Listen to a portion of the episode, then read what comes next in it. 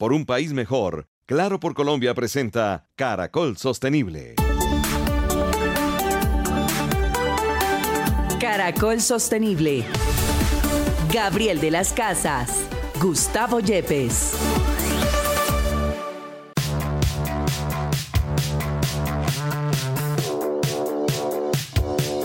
Hola, buenos días, feliz mañana de sábado. Esto es Caracol Sostenible. Desde ya un feliz año, un gran 2024 para todos nuestros oyentes de Caracol Radio. Este año también los acompañaremos con esta gran iniciativa de Prisa Media de sostenibilidad en nuestro Caracol Sostenible. Por supuesto, llevando a que todos los colombianos, toda la gente que nos escucha en el mundo entero, tenga una no sé, un cambio para proteger este planeta en el que vivimos, como lo decíamos desde el primer programa. El planeta puede vivir sin nosotros, nosotros no podemos vivir eh, eh, sin el planeta. Y por eso es la cruzada que tenemos, eh, como siempre, con el profesor Gustavo Yepes y la alianza con la Universidad Externada de Colombia. Profe, un feliz año para usted, un gran 2024 y por supuesto renovar nuestro compromiso con el planeta y con la gente que nos escucha para ser más sostenibles. Feliz año Gabriel, feliz año a nuestros oyentes. Estamos en nuestro programa número 32. Hemos estado más de seis meses al aire. En este nuevo año estamos llenos de nuevos propósitos, llenos de expectativas porque esperamos que este programa siga llegando a las personas con nuevas ideas y con nuevos propósitos para que contribuyan a la sostenibilidad. Profe, terminamos un poco escépticos y apocalípticos el año anterior cuando veíamos eh, la COP28 y cómo todos los esfuerzos para frenar el calentamiento global, no podría decir yo que han sido en vanos porque podría ser peor, pero la temperatura del planeta sigue subiendo. ¿Cuáles son esas perspectivas que usted ve para este 2024? ¿Qué más esfuerzos tenemos que hacer para tener un mundo más sostenible en el, en el cual podemos vivir? Bueno, no podemos parar los esfuerzos, es importante como lo mencionas, los resultados no se están viendo todavía a la velocidad que queremos ni con los niveles que estamos esperando. Pero sí es importante que entendamos que la sostenibilidad cada vez se está arraigando en la práctica, en el pensamiento de las empresas y también de las personas. Y este nuevo año también tiene unas nuevas perspectivas bastante alentadoras respecto a lo que interesa más en los temas de sostenibilidad. Y esto le puede ayudar a, tanto a las empresas como a los ciudadanos en ver cuáles son esos temas que este año se van a ver muy fuertes en temas de sostenibilidad. Uno tiene que ver con la transición hacia una economía circular. Cada vez estamos buscando en pensar más allá de botar nuestros productos y se vuelvan un desecho, sino a volver a integrar dentro del sistema. Y tenemos algunos datos, están diciendo que en el futuro de la economía circular, según la Fundación Ellen MacArthur, la transición podrá generar hasta 4.5 billones de dólares de crecimiento económico y crear más de 100 millones de nuevos puestos de trabajo. Esa motivación podría llevar a que crezca. Las inversiones en energía limpia también van a ser muy importantes. Por ejemplo, hay un informe de Bloomberg NEF que nos está diciendo que para el 2030 se alcanzarán a 1.5 billones de dólares anuales en inversión en energías eh, nuevas, energías renovables. La demanda de productos y servicios sostenibles se vuelve muy muy importante.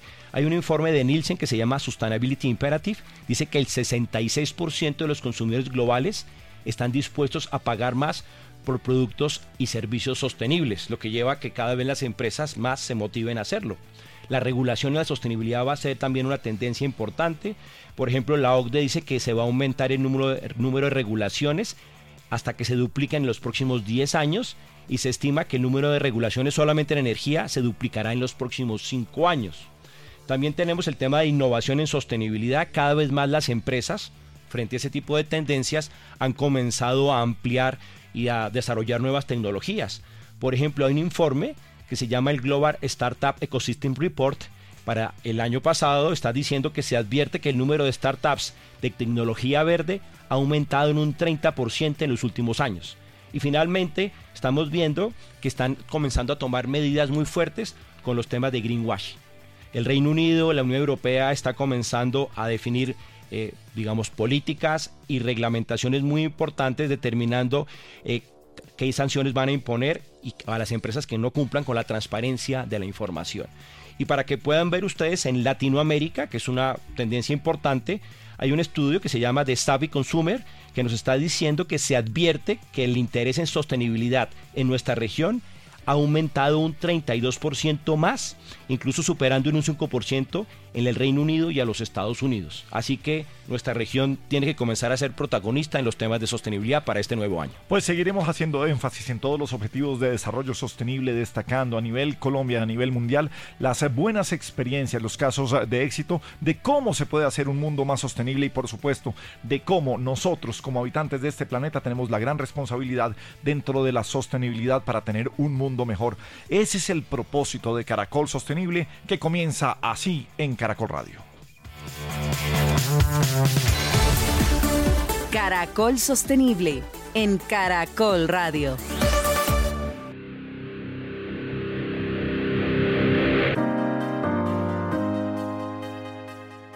Bien, en Caracol Sostenible, eh, profesor Gustavo Yepes, cuando estamos hablando del acceso a través de las telecomunicaciones, de educación, de telemedicina, de, de, tener comunicación para los desastres, de tecnología, ¿en qué objetivos de desarrollo sostenible nos enmarcamos? Gabriel, aquí es muy interesante porque podemos ver muchísimas conexiones. Como lo estabas mencionando, podemos hablar del objetivo 2 sobre el tema de alimentación, sobre el número 3 de salud, el número 4 de educación, incluso podríamos pensar en el objetivo 16 que tiene que ver con la lucha contra la corrupción y poner tener gobiernos mucho más estructurados y con mejores, unas mejores instituciones. Pues la tecnología 5G, y estamos hablando de telecomunicaciones, ya llegó a Colombia y tendrá un gran desarrollo para el año 2024. Y para eso saludamos al ministro de las TIC, Mauricio Liscano. Ministro, muy buenos días y un feliz año 2024 para usted. Sí, lo mismo. Feliz año para ustedes, Gabriel, Gustavo y para todos los oyentes, un saludo muy afectuoso y especial. Bueno, queremos hablar de sostenibilidad y telecomunicaciones. ¿Qué podemos plantear de lo que nos va a traer este desarrollo de la tecnología 5G en Colombia? Bueno, 5G fundamentalmente es quinta generación en comunicaciones. Digamos que la primera fueron voz, después vino los mensajes de texto, después el WhatsApp, etcétera. Y 5G, si uno lo podría determinar una palabra, es un habilitador o sea, es un mecanismo que permite eh, habilitar muchas otras posibilidades para Colombia. Salud, educación, mayor velocidad, entre 40 y 50 veces. Es sostenible porque requiere, por ejemplo, menos consumo de energía. Las antenas se pueden conectar más celulares por antena, algo que no puede hacer 4G. Un ejemplo muy claro es cuando usted está, por ejemplo, Gabriel, en un concierto, que usted empieza a ver que su, o en un partido de fútbol, que su celular empieza a que no coge, a que no coge, es porque se copa la antena, las celdas de la antena. 5G permite mayor, mayor eh, celulares por, por celda, antenas. Entonces es verdaderamente un habilitador que va a ayudar mucho a crecer, pues mejorar la calidad de vida de los, de los, de los ciudadanos, pero sobre todo va a ayudar mucho a las empresas a tener un mundo de posibilidades en ecosistemas de innovación. Eh, ministro, digamos, como usted lo estaba mencionando, también reduce un, poco esta tecnología los impactos en el medio ambiente por, digamos, la eficiencia que está manejando.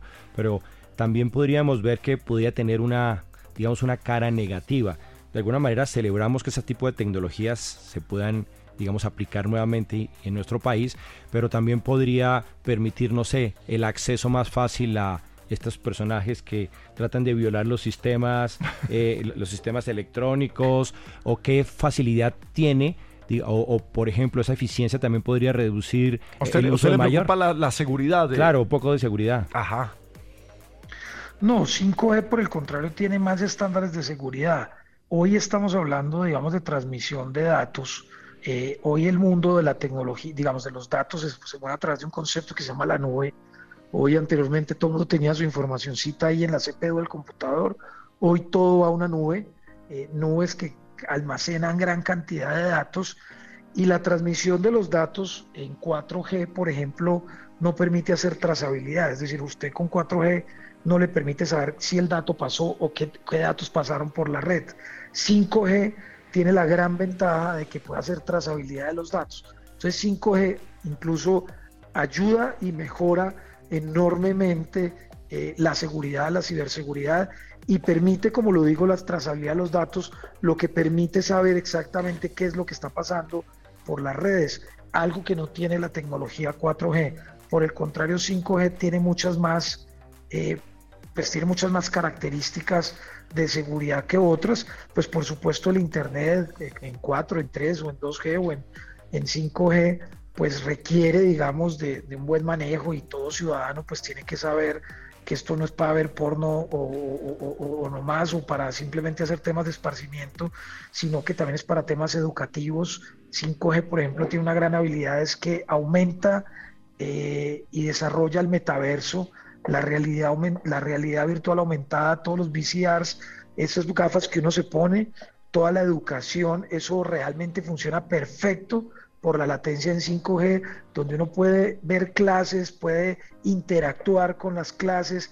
Es decir, en desarrollos, por ejemplo, de educación, 5G es muy importante. Telemedicina, por ejemplo, uno puede operar un corazón estando en Londres o puede operar una persona estando en Londres y un robot estando aquí en Bogotá y el, y el cirujano puede estar en Londres y la latencia es tan baja que la precisión es exacta entre lo que se mueve el cirujano en sus manos en un comando y lo que, y lo que opera un corazón.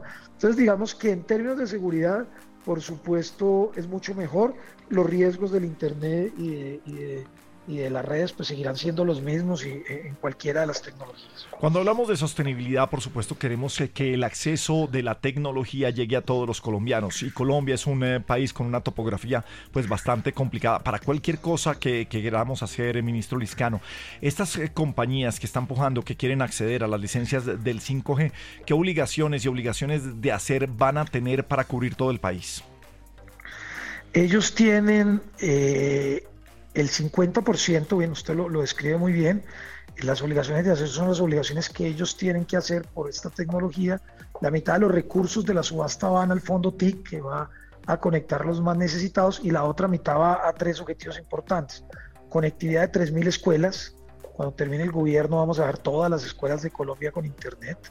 En segundo lugar, vamos a conectar las carreteras, las vías troncales de las carreteras van a quedar totalmente conectadas obviamente cada operador conecta un pedazo, pero existe el concepto de roaming que permite que al final el ciudadano pueda disfrutar de su conexión por todas las carreteras y vamos a conectar unas zonas despobladas.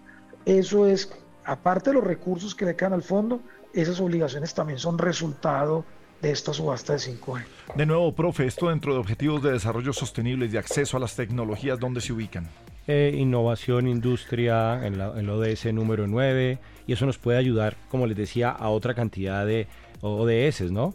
Y podemos pensar un poco en cómo puede ayudar también para hacer seguimientos, para reducir el impacto en la huella ecológica, por ejemplo, la huella de CO2 de las compañías. Pues es el ministro de las TIC, Mauricio Liscano. Ministro, pues eh, deseándole un feliz año nuevo, que nos vaya bien a todos en este 2024. ¿Qué más para destacar de lo que viene eh, en este año en materia de TIC y que nosotros aquí asociamos con sostenibilidad? Porque es que es muy claro que cuando estamos hablando de tecnologías, de la información, de comunicaciones, todo va asociado a un mejor bienestar para, para todos los habitantes del mundo. Pues este año va a ser el gran año de las TICs, porque no solo vamos a disfrutar de 5G, estamos conectando 178 municipios del Pacífico, el La Guajira, el Amazonas, todos los municipios PD ya están contratados a través de Internet satelital, vamos a hacer grandes inversiones en Internet satelital, vamos a cambiar los, los backbone, los transmisores, digamos los canales de transmisión, las grandes autopistas de datos al sur del país, eh, tenemos, digamos, muchos temas, eh, no solo en conectividad, sino también en innovación, bootcamps que estamos desarrollando este año, eh, tenemos acuerdos con el SENA para técnicos en tecnología, mucha educación digital, mucha innovación y mucha conectividad. Yo creo que este año pues vamos a pasar del 60 al 70% en conectividad, pero una conectividad con propósito, una como se llama una meaningful connectivity para que realmente la conectividad mejore la calidad de los, de los ciudadanos no es solo cables y antenas, sino qué hacer con esa conectividad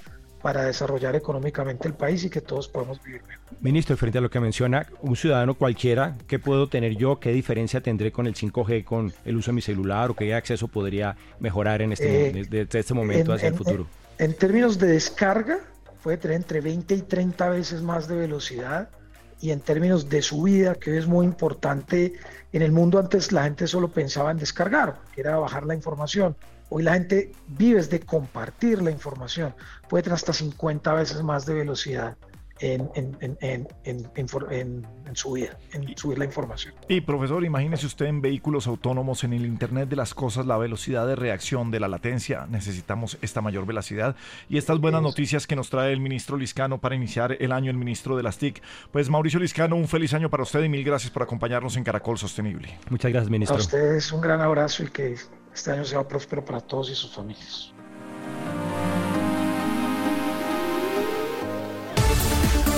Caracol Sostenible en Caracol Radio.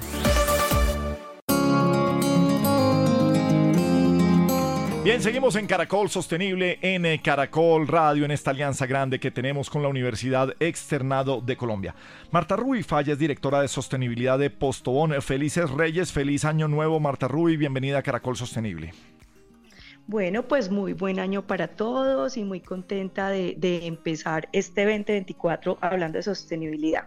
Pues precisamente queremos hablar eh, pues, eh, con los colombianos, con las empresas, con las pymes, a ver cómo se plantean un año sostenible. ¿Cuál es esa misión, esa, esa, visión que tiene eh, Postobón, ese propósito superior en cuanto a la sostenibilidad para este año?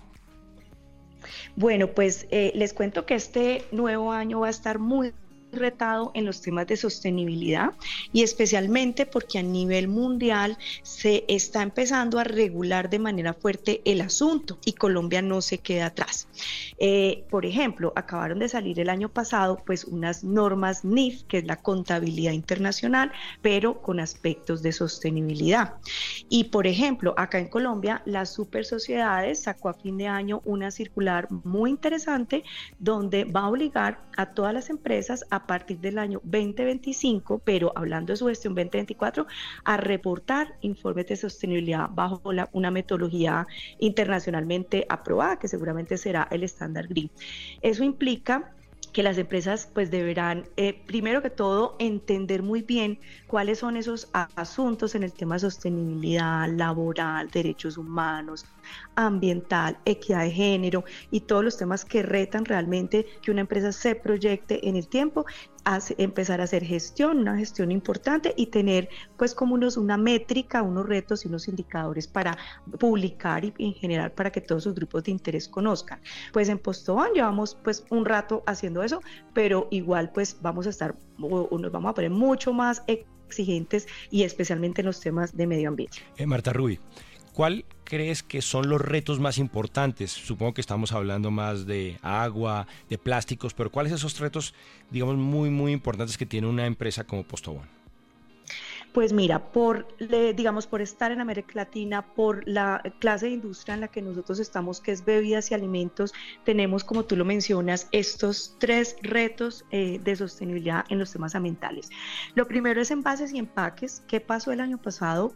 Eh, salió pues eh, una norma de plástico de único uso con unas exigencias para las empresas que, que ponemos pues botellas o otro tipo de materiales en plástico de recoger y reincorporar, sale el impuesto al plástico y además continúa pues todo este sistema de responsabilidad extendida.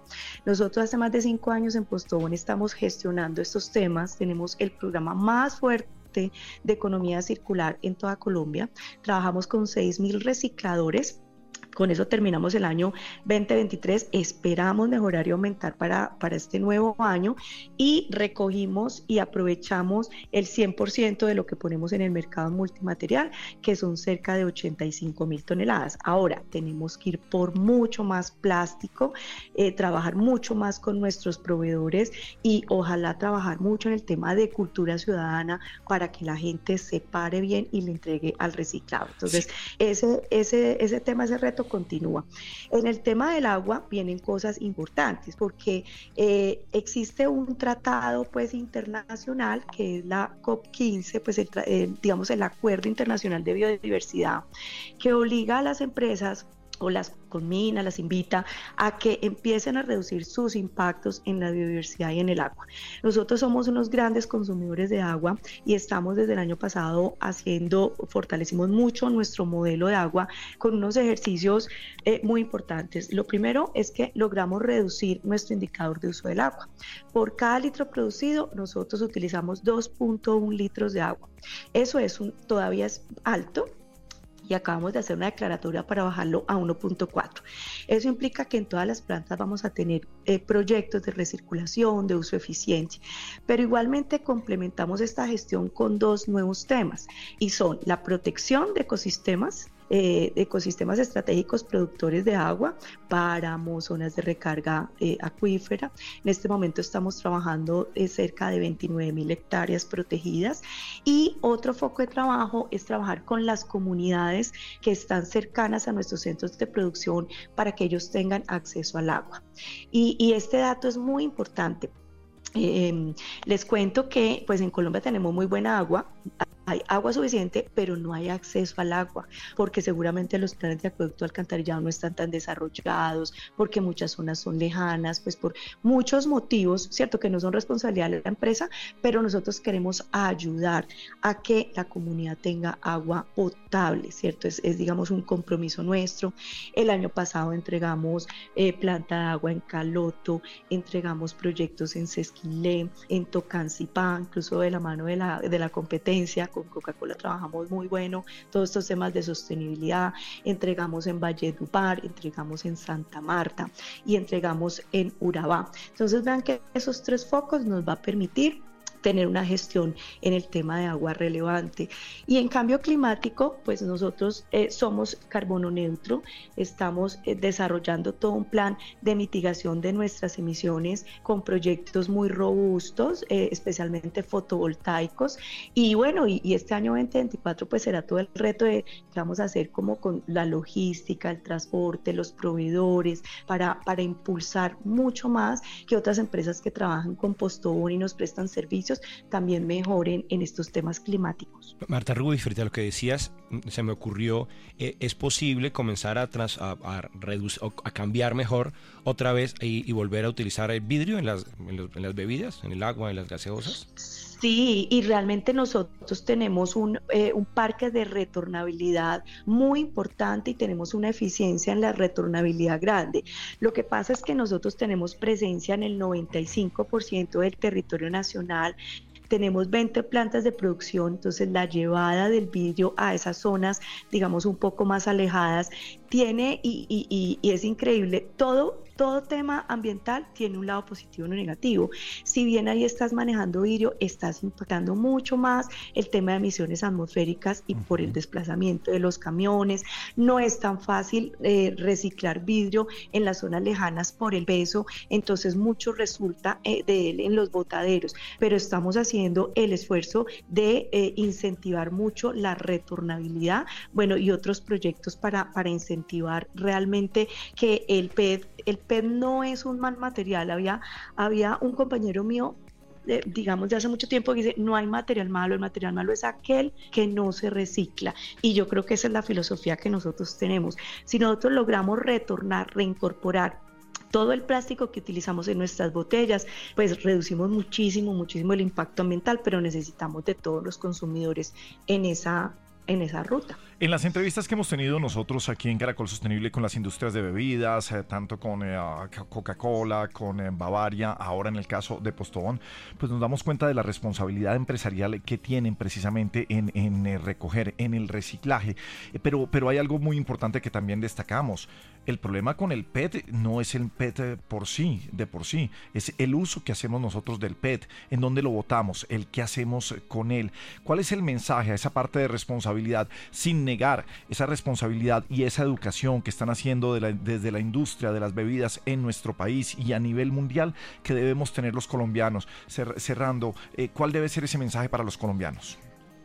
Exacto, Gabriel, tú anotas exactamente el punto y es que esto es un tema de corresponsabilidad. Si yo eh, estoy, digamos, en una onda del consumo consciente, pero me gusta llevarme la botella de plástico, la puedo llevar nuevamente a la casa, no pesa nada y separarla en una bolsa blanca diferente y entregársela al reciclador. Entonces ahí estoy ayudando al medio ambiente en el tema de agua, de residuos, de cambio climático, pero al mismo tiempo impactando positivamente una población muy vulnerable y que hace un gran trabajo en Colombia. Tenemos 60 mil recicladores, recuperadores que hacen un trabajo dispendioso y que estamos apoyando sus asociaciones para que lleguen y tengan mejor cubrimiento en las ciudades. Pero es esa acción ciudadana buena no deje la botella en la calle ni en, ni en la bolsa negra. Eh, dele una buena disposición. Y si de pronto vemos una tirada, ¿qué tal si la guardamos y le damos una buena disposición? Así no sea nuestra. Es de poco a poco que podemos colaborar con un mejor planeta y un planeta más sostenible. Marta Rubi Falla es la directora de sostenibilidad de Postobón. Marta Rubi, un feliz año. Mil gracias eh, por estar esta mañana y cuente con nosotros también aquí en Caracol Sostenible para contar esas buenas iniciativas en eh, pro de una mejor Colombia, de un mejor ambiente para todos. Muchas gracias, Marta Rubi. muchísimas gracias a ustedes y muy feliz año nuevo. Ya regresamos con Caracol Sostenible. Claro, por un país mejor. Continuamos con Caracol Sostenible. Claro, por un país mejor.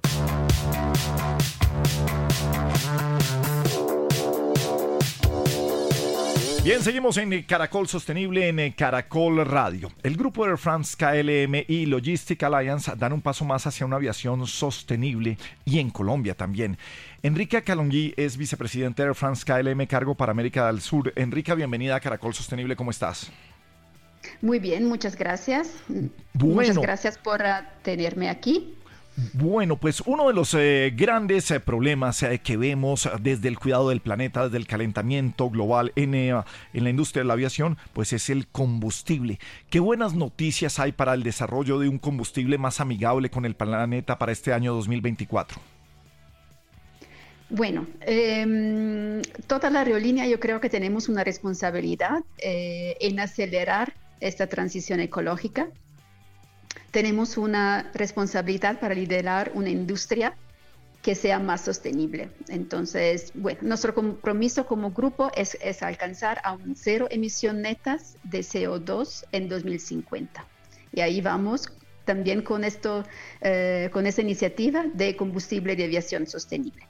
¿Ustedes saben qué significa?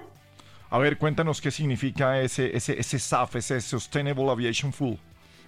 Sí, ese SAF es una solución que ofrece un sustituto más limpio del combustible para aviones convencionales, reduciendo el impacto de la aviación en el medio ambiente.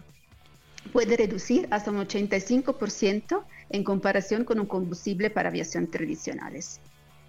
Em, quizás están un poco curioso de saber cómo se hace este SAF. Sí, es que, quería saber esto, eh, o sea, qué tan cercano estamos nosotros, eh, no sé, con lo que usamos en la cocina, con lo que desperdiciamos del aceite, con lo que, con lo que tenemos a la mano de, de, cada persona y, eso puede ser combustible para aviación, para hacer este, este nuevo full oil. Absolutamente sí. Em, este SAF se hace recolectando esa materia prima, como por ejemplo un aceite de cocina usado, y esta materia prima se convierte en SAF. El SAF y el, combustible normal de aviaciones tradicionales se mezclan para que se adecue para un uso en el avión. Está certificado como sostenible y también al mismo tiempo seguro para utilizarlos. Eh, Enrica, yo tengo dos preguntas al respecto. Una tiene que ver cuál es el resultado, cuál es el impacto en el medio ambiente del uso de ese tipo de aceite y por el otro lado, cuáles son los mecanismos que ya tienen para poder conseguir todo ese aceite, porque supongo se necesitarán eh, bastantes eh, litros, toneladas de, ese tipo de, residuo. Eh, el uso es lo mismo, como litros es lo mismo, pero claramente la producción de SAF es como dos hasta tres veces más cara de una jet aviation normal. Entonces, por eso necesitamos colaboración de todos para poder comprar estos, uh, esto, esto combustible más caro. El resultado va a ser un 85% de emisión menos comparado con, la, con el combustible tradicional, pero claramente en este momento eh, necesitamos aumentar también la producción de este, de este combustible alternativo. Eh, ¿Tienen ustedes o dentro de esta iniciativa del, SAF que, por ejemplo, empresas de aceite no se dediquen a vender más bien el aceite para la industria del full oil en el mundo y, sigamos eh, teniendo, eh, pues por supuesto, correctamente y en manera necesaria, pues los alimentos que tenemos en el mundo? Que no vaya a haber una transición de las empresas alimenticias a que puede ser más rentable venderle a las empresas de, de aviación o del full oil en este momento. Eso es uno de los desafíos que tenemos en este momento. En este momento solamente menos de un 1% de la demanda total de combustible para aviones es, es producto de SAF.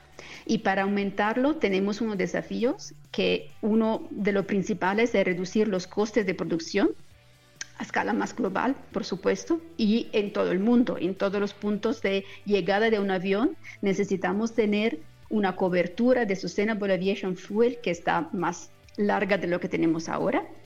Eh, claramente asegurar, como decía justamente usted, el suministro adecuado de esta materia prima, optimizar también este proceso de aeropuertos en producción y también en los aeropuertos y involucrar más gente para que se, se, hace algo de todos, ¿no? Eh, no es solamente la aerolínea que tiene que invertir en esto, pero también, también nosotros, cada uno de nosotros, hacer algo para que construyamos juntos un futuro mejor. Y, a eso me refería, ¿ya tienen previstos algunos mecanismos para recolectar, por ejemplo, en restaurantes, en ese tipo de sitios, incluso en casas, ese tipo de, producto para que luego sea procesado?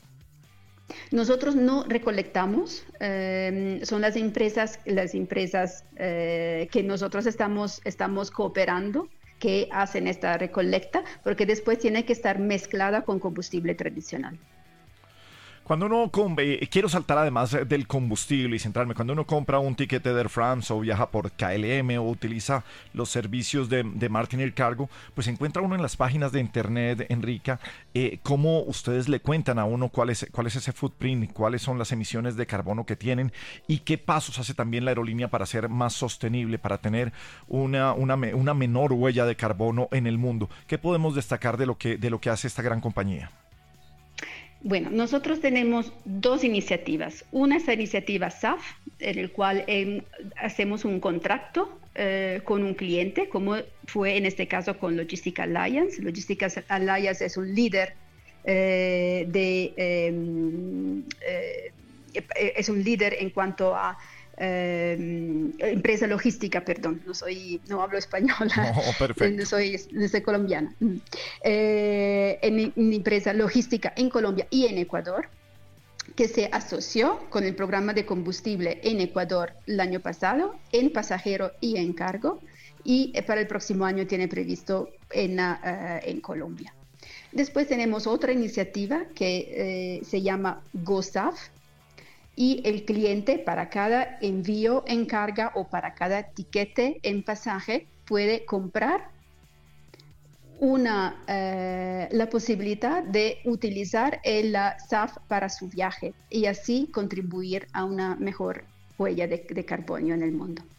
Enrica, y ya en este nuevo año, ¿qué perspectivas ustedes pueden ver acerca de la aviación? ¿Cómo la aviación puede contribuir a reducir ese impacto eh, ambiental que tiene? A todos nos encanta viajar, pero obviamente eso tiene un tremendo impacto en el medio ambiente. Sí, ¿Cómo lo ven hacia adelante? ¿Y qué metas ven con SAF? ¿Cómo, cómo piensan medir esto que viene para este año?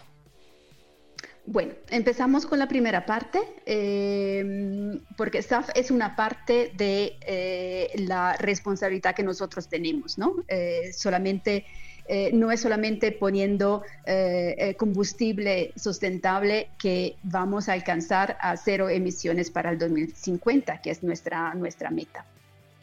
Tenemos también que renovar nuestros aviones, porque los aviones de la próxima generación hasta que sean aviones con hidrógeno o con electricidad em, que metan menos, eh, menos, eh, menos CO2, ¿cierto? Entonces, todas las, las, aerolíneas, en primer línea Air France KLM, estamos modernizando nuestra flota pasajero y nuestra flota de carga con la adquisición de nuevos aviones que sean menos impactantes en el medio ambiente. También nuestros aviones cargo.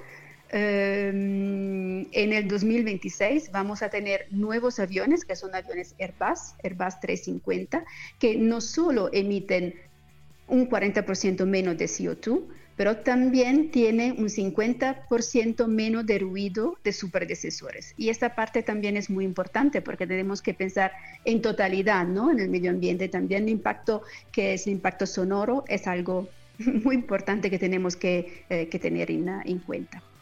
Bueno, pues, eh, profe, estas buenas noticias que nos dan desde el lado de, Air France KLM, eh, cuando lo situamos dentro de los objetivos de desarrollo sostenible, ¿en dónde los enmarcamos aquí? Aquí yo creo que podemos hablar del noveno de eh, industria, innovación infraestructura y del 12 producción y consumo eh, responsables. Entonces yo creo que aquí podemos integrar muy bien con estas perspectivas eh, que nos da Enrica acerca de que podemos esperar una industria aeronáutica mucho más sostenible hacia el futuro. Pues un placer escuchar estas noticias, Enrica. ¿Algo más para cerrar?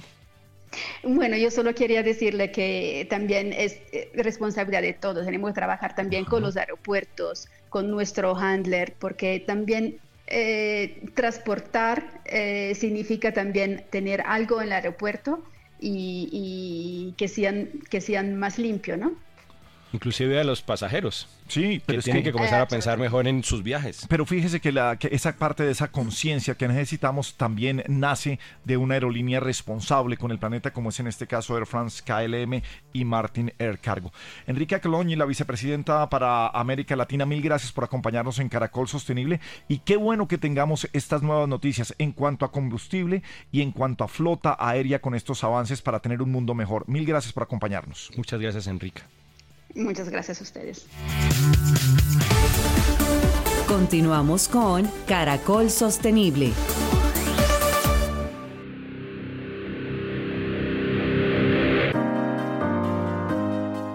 Muy bien, seguimos en eh, Caracol Sostenible en Caracol Radio. Para la siguiente nota, profe, nos vamos a situar en el ODS número 8, Trabajo Decente para Todos. ¿Qué más hay que decir de este objetivo de desarrollo sostenible? Eh, bueno, eh, Gabriel, que de alguna manera es uno de los temas más importantes de la sostenibilidad porque de alguna manera las personas tienen que generar unos medios para conseguir sus propios recursos y el más importante de esos es el trabajo, uno de los factores de producción más importantes. Pero sabemos que en el mundo no siempre tenemos un trabajo estable, con unas buenas condiciones y cada vez se vuelve más flexible y que cada vez comienzan a llevar a situaciones incluso extremas a los trabajadores de todo el mundo. El grupo Vitalis es un laboratorio farmacéutico transnacional de origen colombiano. Tiene más de 45 años de experiencia en la fabricación y comercialización de medicamentos estériles. Tienen presencia en más de 20 países de Latinoamérica, Asia y África. Rubiela Orquijo es directora de Talento Humano y Responsabilidad Social de este grupo Vitalis. Eh, Rubiela, muy buena buenos días y bienvenida a Caracol Sostenible. Buenos días, muchas gracias por la invitación. Bueno, pues eh, terminando el año anterior reciben ustedes la certificación SA 8000. ¿De qué se trata esta certificación y por qué es tan importante y por qué estamos hablando con la directora de talento humano de este grupo? Bueno, pues primero les quiero contar que nos sentimos muy orgullosos de esta certificación SA8000, que desde responsabilidad social eh, la recibimos para nuestras plantas en el complejo de Sobó, eh, que son cuatro plantas, y para nuestras plantas en México, que eh, allá tenemos dos plantas, una en Querétaro y otra Pharmaservice también. Y pues esto equivale a una certificación en la que hemos trabajado por este, tener unas condiciones de trabajo seguro, de ambiente saludable para nuestros colaboradores en Colombia, que pueden ser aproximadamente 700 personas y en México 400 personas uniendo las dos compañías. La no discriminación tiene que ver también con la certificación en relación con origen, con la raza, con la religión o género. ¿Cómo se vive para recibir una certificación? ¿Cómo se plantean ustedes cada día cuando tienen que hacer un proceso de selección? Así como lo estás diciendo, o sea, el tema de la no discriminación está implícita en, nuestros procesos, la vivimos en el día a día, no consideramos temas de raza, de origen, de edad, que es un tema que ustedes saben en los temas laborales en, nuestros países, eh, no los consideramos. Para nosotros es muy importante el talento, la actitud, la disposición, eh, para que puedan ser parte de, nuestros colaboradores en, en las empresas que tenemos. Rubiela, me llama mucho la atención eh, que un laboratorio farmacéutico busque una certificación como la de C8000. Digamos, en otros sectores, el banano, por ejemplo, es necesario. No sale casi ningún banano de, nuestro país que no tenga certificaciones como la SA8000, entre otras. ¿Por qué un laboratorio farmacéutico está interesado en sacar ese tipo de certificaciones? Bueno, la certificación la buscamos de una manera voluntaria. Nuestro interés no es comercial, no es para ponerlo en los empaques, en los envases, este tipo de cosas. Para nosotros es buscar una declaración con nuestra comunidad, con nuestros colaboradores, para decirles que nuestro interés es genuino por la gente que consideramos son lo más importante para el éxito de una compañía farmacéutica como la que nosotros tenemos, con una participación tan importante en el mercado. Pero que esto no sucede si nuestros colaboradores no están con las mejores condiciones, más allá de los temas legales que, que, que, desde luego cumplimos. Pero esa es nuestra declaración, es decirles nuestra declaración de amor a nuestros colaboradores, decirles son importantes y, queremos hacer esto y más por ustedes y con la coparticipación de ellos. Que si me preguntan, considero que ese es el, el factor de éxito para que esto pase, porque las certificaciones, hay muchas cosas que son de procesos, de papel, de, de este tipo de cosas, pero nosotros hablamos con la gente conversamos con la gente. Eh, son partícipes de las propuestas, de lo que ellos quieren, de lo que necesitan, y creo que ese es el, mayor factor de éxito que tenemos para lograr estas certificaciones. Como les digo, más allá del cumplimiento de los procesos que, que obliga cualquier certificación, y pues desde luego que lo hacemos de una manera voluntaria.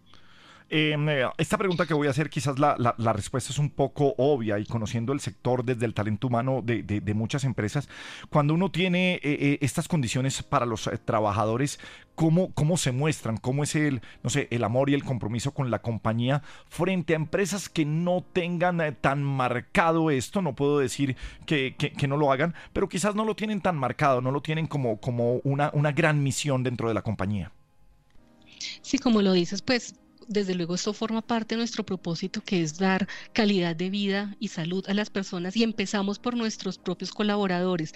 Lo vivimos en el día a día, como te digo, escuchando a la gente y considerando todas sus propuestas. Por ejemplo, por darte un ejemplo, para ellos es importante que consideremos a sus familias, a sus hijos y con base en una propuesta que ellos mismos hicieron, tenemos un club para los niños, Vitalis Kids, donde ellos aprenden sobre cuidado del medio ambiente, eh, cuidado de la salud, sobre temas en general de cultura, de la compañía, de, cuidado de ellos mismos, de derechos humanos, de derechos de los niños.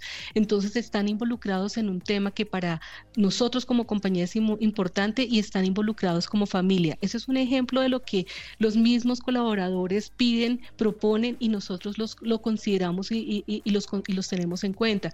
También en los temas de capacitación, desarrollo, entrenamos no solamente para cumplir de manera apropiada las funciones, sino para que ellos tengan posibilidades de crecer como personas. Nuestro enfoque es muy em, humanista, por así decirlo, de cuidado de nuestra gente, de nuestros colaboradores y, del entorno en el que tenemos. Pero fíjese que, a veces nos quedamos aquí en Caracol Sostenible en calentamiento eh, global, en, ecosistemas, pero el eh, trabajo, el gran ambiente laboral es muy importante dentro de lo que es la sostenibilidad. Pues si usted se pone a revisar las entrevistas que hemos tenido el día de hoy, todas se han concentrado en algo muy particular, están hablando de un propósito superior, como nos acaba de decir aquí Rubiela, que esto es centrado en el propósito, y aquí, por ejemplo, anteriormente hemos hablado ya del ODS 2, que tenía que ver con el tema de, la alimentación, el 3 de la salud, y aquí podemos ver el 8, de trabajo decente, pero también reducción de desigualdades. Y está mostrando cómo las compañías están, digamos, transformándose para estar pensándose más como parte del negocio en responder a esas necesidades sociales e incluso ambientales que se requieren en este momento. Pues eh, Rubiel Orquijo, directora de Talento Humano y Responsabilidad Social de este grupo Vitalis, mil gracias por acompañarnos y mil gracias por compartir una gran práctica que están teniendo y cómo compartirlo y cómo podemos hacerlo desde otras compañías en nuestro país. Un abrazo. Muchas gracias a ustedes por la invitación y de nuevo como Vitalis muy orgullosos de esta certificación. Felicitaciones por eso.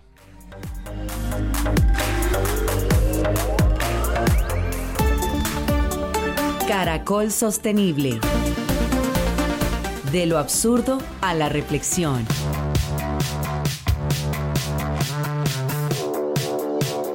Bueno, profe, reflexión final para lo que viene en este 2024. Gabriel, pues a propósito de lo que hemos hablado eh, todo nuestro programa, pues la había preparado una paradoja que estaba asociada a la tecnología. A ver. un poco que tiene que ver con lo de las tendencias que estamos hablando. Y, se conoce con el nombre de efecto rebote. Y porque tiene, en mi opinión, importantes implicaciones en términos de sostenibilidad. El ejemplo rebote es cuando, por ejemplo, una innovación tecnológica permite la reducción del consumo de algún tipo de recurso pero simultáneamente puede conducir al aumento del consumo total del recurso eh, debido al aumento del, del consumo de esos nuevos productos o esa nueva tecnología. Para que quede más claro, un ejemplo de eso es si un carro se vuelve más eficiente y su costo es mucho menor, esto puede que llevar a que los consumidores compren mucho más coches o los usen mucho más. Y esto es lo que nos puede pasar con los nuevos coches eléctricos. Por eso hay que ser muy consciente de lo que estamos diseñando y las tecnologías que estamos construyendo. O sea, de la mano debe ir también con coches eléctricos, pero de transporte público por ejemplo. Un transporte más eficiente. Por ejemplo, y con la conciencia para las personas. Este efecto rebote puede producirse en cualquier sector, pero por ejemplo es especialmente importante en la energía. Las bombillas LED han sufrido de ese problemita. Son más eficientes que las bombillas incandescentes. Sin embargo, ese efecto rebote ha llevado a que se utilicen muchas más bombillas LED y además no se ha compensado ese ahorro eléctrico.